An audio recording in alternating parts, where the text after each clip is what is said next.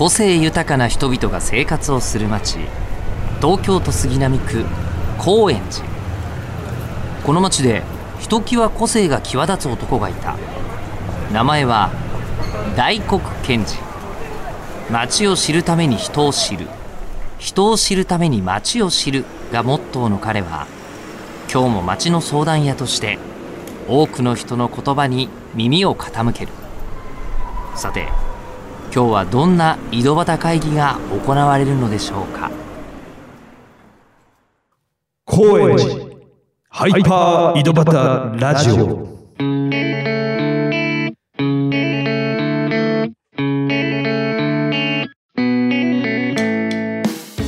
どうも皆さんこんにちは。町の相談屋大黒賢治です。東京杉並区は高円寺に住む人々を通して町の魅力を伝えているこの番組。今回も前回に続いて高円寺にある古本居酒屋コクテイル書房の狩野卓さんをお迎えします。えー前回は、えーどうしてこんな業態で古本酒場というものが始まって現在に至るかとかあと建物ですねこのお店の話を伺ったり、えー高円寺の話にもちょろっと触れたりしました、えー今回はねお店の中は、えーもちろんのこと。高円寺の街寄っての展開という意味で、えーいろいろな活動されている狩野さんですのでそこら辺の話とかあとお店の今後の話ですね。なんかも伺っていきたいと思います。それではこの後コクテル書房の狩野卓さんの登場です。高円寺ハイパー井戸端ラジオ。高円寺ハイパー井戸端ラジオ。前回に引き続き高円寺にある古本酒場コクテイル書房の狩野卓さんにお越しいただきましたよろしくお願いしますよろしくお願いします。はい。前回も高円寺の、特にね、20年前と現在みたいなところでの話も伺ってきたんですけど、えー、カイロさんにとって現在、高円寺ってどんな場所に移ってますか？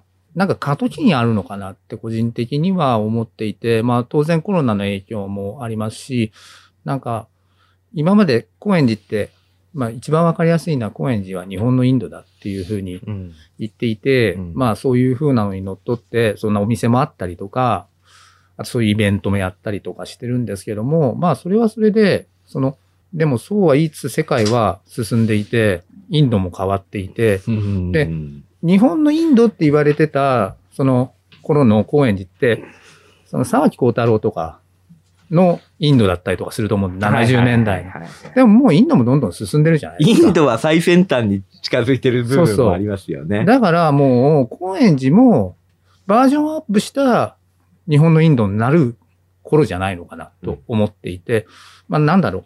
やっぱ人気があるんで、まず単純に家賃も高いし、うん住むところも高いし、昔のような貧乏な人たちの集まりには、なかなかなり得ないんで、えで、今変わることによって、新しい日本のインドの高円寺っていうのが面白くなっていけばいいなというふうに、感想ではないんです。個人的な思いとしてそんなふうに思ってます。変わっていってる兆しとか、その進化っていうか変化？まあ、単純に例えば、大学さんが前いたアートホテルなんていうものが高円寺できるって、多分10年前は考えられなかったんじゃないのかなと思うんですよね。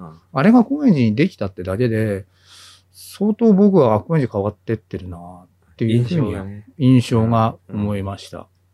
なんか僕らは大きく経済を動かす変化、全部を担うというよりも、うん。そこのきっかけとかき兆しを、うん。こうみんなの気持ちの中に感じさせるうん。のがなんか表現とか、うん。そういうこう、カルチャーによって作れたらいいなっていうのは、多分思いとしては、あの、街に対しての思いとしてはね、共通して持ってるものだと思います。はいはいえーなんか今まで高円寺で活動、お店をやってきて、はい。面白かったエピソード、高円寺ならではの事件とか人とか、なんか、あの、説明できるものありますそれは、えっと、高円寺かどうかわかんないんですけども、僕その隣の人に恵まれていて、か国立の話にちょっと戻ると、国立で、あの、飲食店に業態変換、業態変換、よ飲食店もやったじゃないですか。うん。それ隣のカラスの家っていう、スナック兼電気屋っていう、もうその時点で意味不明なんですけど。全然意味不明です。スナック兼電気屋ですかそうそうそう。電気屋も真空管アンプを作ってるっていう、カラスのおじさんっていう謎の人がいて、その人は何でもできるんですよ。はで、もう普通に大工仕事は当然、水道とかガス工事とかそれも全部やってくれて、あで、その人に手伝ってもらったから、あの、飲食店の許可を取れるような設備作れたんですよなるほど。うん。で、そういう意味で、高円寺、ここに移ってきて、すごいのはやっぱ隣のやぶそばの、ああ。やぶじいって言われてる、やぶじって言うんですか？知やぶじらなかった。が、やっぱり、その、僕にとっては、ここ移って10年なんですけども、思い出深いし、恩人だし、あの、あの人がいなかったら、多分僕はちょっと違った人生を送ってきたかなって。えー。じゃあそんなすごい人がって言ったらどうしようもない人で、この前も酔っ払って救急車にうん。乗せられて、帰ってきても酔っ払ってて、うん。店で転んで、店のガラスを割ったとか、あ。ーは86歳なんですけども、そういうふうなとんでもないことをしていながら、なんだろう、なんか愛嬌があって憎めない人で。だどの辺がその、それでいて恩人で。恩人っていうのは、僕、ここの店が始まった時、子供が3ヶ月から1歳まで抱っこしながら、僕が抱っこして妻が、あの、料理とかしながら、店番をしてたんですよ。そんな時期か。そうそうそう。へそういう時に、あの、隣、やぶさんとかやぶさんのお母さんが来て、あの、赤ん坊連れてってくれて、おむつ替えたりとか、うん寝かしつけてくれたりとーか、うんそんな風なことを。してもらって、それ以来、当にうん親戚のように。本当本当、ええそうなんです。だからうちの子供は、父方、母方、やぶ方、6人のじじばばがいて、あ未だにすごい普通にー付き合ってますね。あとは、あの、サザエさんでしか知らなかった、あの、お醤油貸してとか、卵貸してーとか、あああいう風なのを、未だにやぶさんと何か物がなくなるとやっーたりとかしててこういう付き合い、だから昭和30年くらいの付き合いが、うんまだこの辺っていうか僕と矢部さんとの間では残ってるっていう。まあそれが高円寺かどうかっていうと、ちょっとあれなんですけどあもー、僕の中の面白い人ってのは矢部さんかな。ーなるほど。はい。それが高円寺になってるんだと思います。積み重ねて。あそれぞれが。なんか仕組みがあるわけじゃないけど、それぞれ勝手にやってる。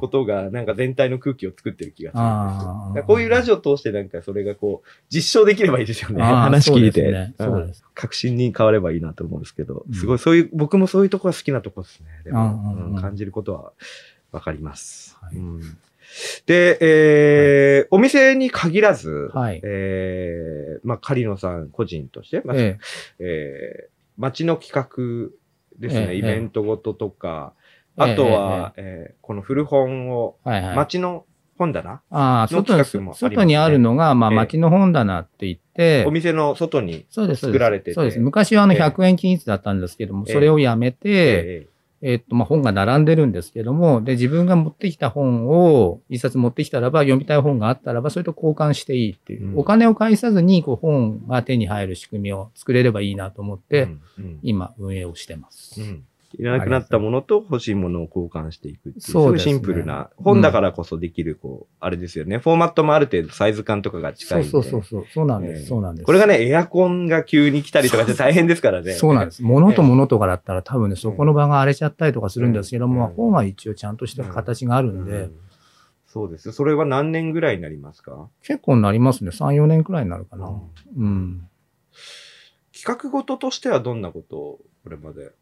これまでは、だかええ。ら大黒さんとの出会いだった、ええ。それは僕がやってないですけど、それええ結城建設の結城さんに呼ばれてやった、あもう結局やれなかった宇宙本踊りっていうのが最近としては、なんか思い出深いですけども、えなんかね、あのー企画よりも最近思うのは、い大学さんわかんないですけども、僕は何かをやって街を変えるっていうのはすごい素敵だなと思ってやってきたんですけども、それよりは、この店があることによって街が変わるっていう風になった方がいいんじゃないの、うん。そっちの方が正しいんじゃないかっえて、今思ってて、おこがましいんですけども、本当に世界の中のコクテールじゃないですけども、ここ、このコクテールがあるから世界中からいろんな人が来てくれるんだよっていう風な店になることによって、なんか高円寺っていう街がもしもいい方に変わっていけばいいなって最近は思ってます。なるほど。はいうん。うんすっごいわかります。あそうですかいやいやホテルとかは結構そうだったんで。そうですよね。ええそう思いますやっぱ。あそこをこう少し他と協調性を持ってというよりもうん突き抜けたことをやっちゃっうんてっうんていう考え方ですからね。うんうんうんで、そんな中、この、えーコクテール自体も、えー進化していく。まあコロナを経てというか、えー中で、はいはい渦中でっていうところもありつつ、これまでの蓄積から新しいアイデアっていうのもあると思うんです。そうですね。今後の話をちょっとじゃあ、はいはい。まあ実はその店の奥を大幅改造して、まあ缶詰、瓶詰、レトルトパックを作れるちっちゃなあの食品加工工場を作ろうとえ思ってます。そのきっかけっていうのが、えっと、今年の2月の初めに文学カレー漱石っていうのをレトルトで作ったんですね。はい。それはあの、うちで作ったんじゃなくて、その工場に委託して作ったんですけどそれも、は夏目漱石のそうです、そうです夏目漱石が食べたらうまいっていうカレーを目指して作って出したんですよ。うん。うんで、それが2月18日で、まあ、漱石の誕生日に出したんですけども、それがまあ、2月18日でまだ、そんなにコロナの影響は大きくなかったんですけど、だんだんだんだんコロナの影響が大きくなって、うんうんで、もう店も閉めるようになっちゃって、うん。そうすると、まあ、レトルト出したって知ってる方は応援で、そのレトルトを通販で買ってくれたりとかして、うん。まあ、なんだかんだ、その数ヶ月で売り切ったんですよ。というふうな経験があって、で、まあ、食べると、やっぱりその、美味しいんですけども、うん。店で実際作ったものとは違うんですよ。工場で作った工場で作ったものなんで。ううじゃあ、どうせ作るんだったら、店で作った本当に美味しいカレーを、レトルトにして発売した方がいいんじゃないのかというのを、当然コロナの時の経験もあって、体験もあって、じゃあ工場を作ろうかというふうなところに至りました。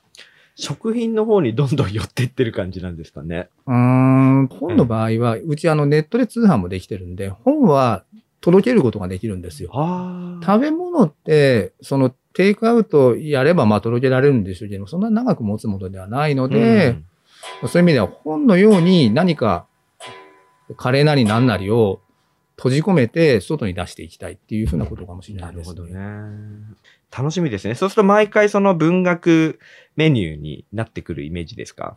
まあ、文本に絡んだものは出していきたいなと思ってますね。うんうんで、あとはいろんな方とコラボをして、ええその、例えば今ちょっと考えてるのは、下北沢の本屋さんと一緒にカレーを開発して、で、下北文学カレーっていうふうに名付けて、あそれをレトルトにして売売るとか、ああ、なるほど。うん、製造設備を持つことで、ええいろんなことが可能になる、作り出していくことが可能になるな。なんか前に狩野さんがどこかで発信されてた内容で、はい。えー直接話したのかもしれないですけど、まあ、消費がメインだよねって、この街。ああ、うんうんうん。でもっとその製造ししていきたい、うんうんうん。発信するためには作って発信していく。その場で消費して終わるんじゃなくてっていうのはすごい僕も感じてるところで。そう。あの、大学さんと話した時は多分、都市って消費するだけだけども、都市って製造していかなきゃいけないんじゃないのかってあ多分お話をそうだしてそう大学さんもなんか蜂蜜のことにいろいろやられてたりとかしてたじゃないですか。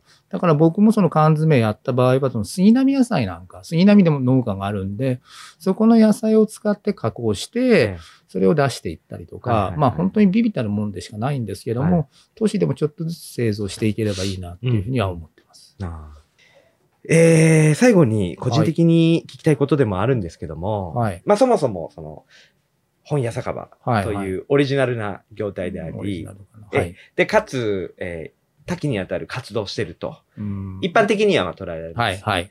で、カイロさんの中では一貫性があるかもしれないんですけど、まあとはいえ、やり方がもう定まったものをトレースしていくとは違ううんアプローチだと思うんです。店舗経営にしはいても全てにおいてそうです。それによってこう、得た面白い感覚とか、えー、メリット、そして難しかった点とか、お伺いしたいんですけどね。難しかった点は、どうだろう。メリットはね、多分、演技をしてる人と一緒なんじゃないのかなと思うんですね。演技。え演技、演技、ええあの俳俳優さん。えらその役になりきる、いろんな役になれることの面白さっていうのが多分僕にはあって、本屋の時は本屋だし、で、まあ飲み屋の時はその料理作ったりとか、っていうふうなところがありつつ、だけどもそれがどっかで全部繋がってるっていうふうなところの安心感。えいろんなものになれるのと、どっか繋がってるっていう安心感かな。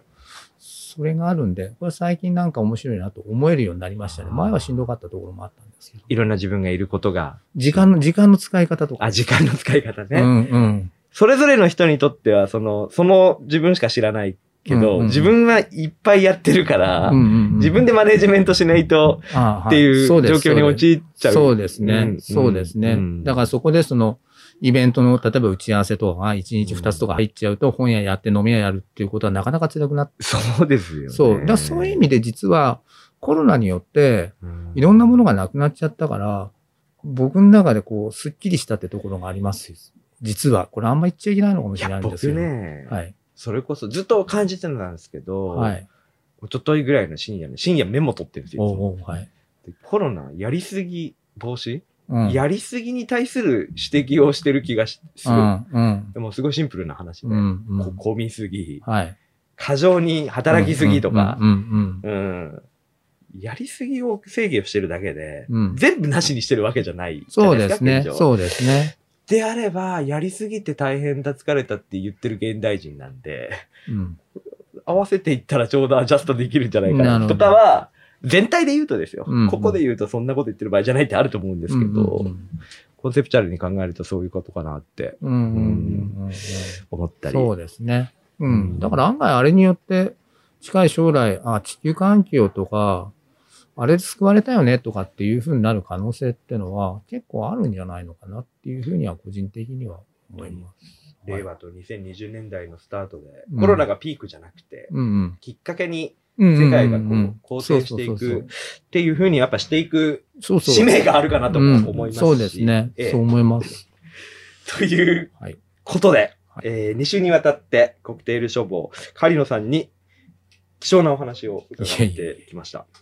で、えー引き続きですね、えー最初に、えー自己紹介をしている通り、町の相談屋ということで、今は、えー僕自身がですね、活動してるんですけど、ご相談内容が何かあればお伺いしたいなと思うんですが。相談か。えっと、これ全然相談になってないんですけども、え大学生も相談されてえ、一番面白かった相談は何ですか？面白かった相談ですか？やっぱ具体的にうん。次の店舗を開店したいとか、あーじ業務形態をガラッと変えたいみたいなところを、なるほど。えーその人のアイデンティティをもう一回固め、えーと共有するところから。始めてって何やりたいかっていうのは本当にそれ合ってんのっていうことを考えながらカウンセラーだ。そういう高円寺の、たいな高円寺のカウンセラーなんだ。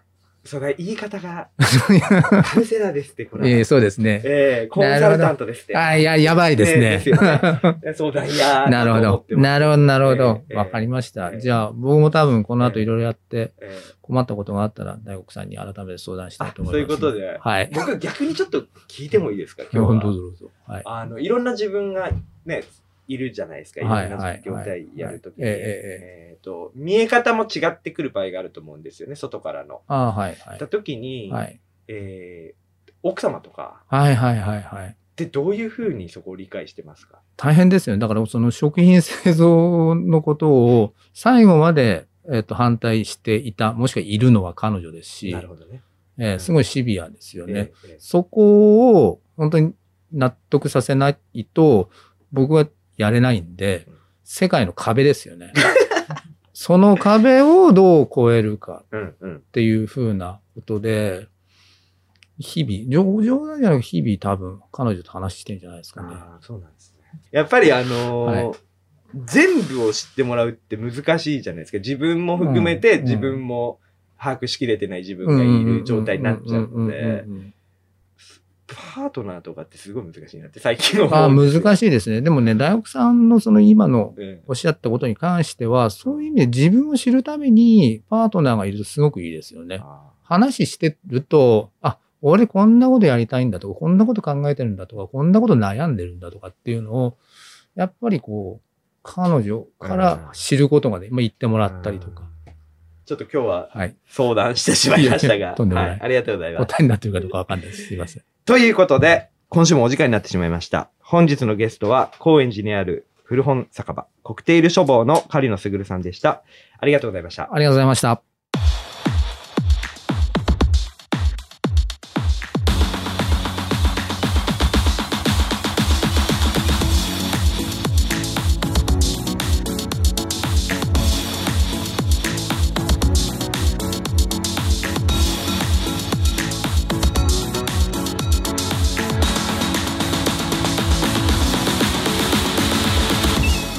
ディングです。高円寺にある古本酒場コクテイル書房の狩野卓さんとお話ししました。まあよくねこういう最近考えてることを話したくなる街の人一頭で。カイロさん あのすれ違う時はね忙しいだろうなってお互い思うんで、えー、一言二言な場合もありますけどゆっくり話すと本当に時間を忘れてゆっくり話せる方なので今日ねラジオこういうポッドキャストですけどあの時間をもらって捕まえて、えー、僕から相談とか質問までさせてもらっちゃったりしてすごいあの楽しくてラッキーな時間だったなと思いますでポッドキャストを通して皆さんにもねこういう雰囲気とかえー、話の内容もそうですけど高円寺の街の人と人とのこう、えー、つながりが感じられたらいいなと思いますしぜひ、えー、興味を持ったら、えー、コクテル処方を、え、足を運んでみてください。ということで、えー、東京高円寺北中通り商店街にあります。コクテール処方営業時間など詳しい情報はインターネットでコクテール処方と検索してください。コクテイルとカタカナで打ってください、えー、それでは今週も狩野さんのお話を一句まとめてみましょうということで。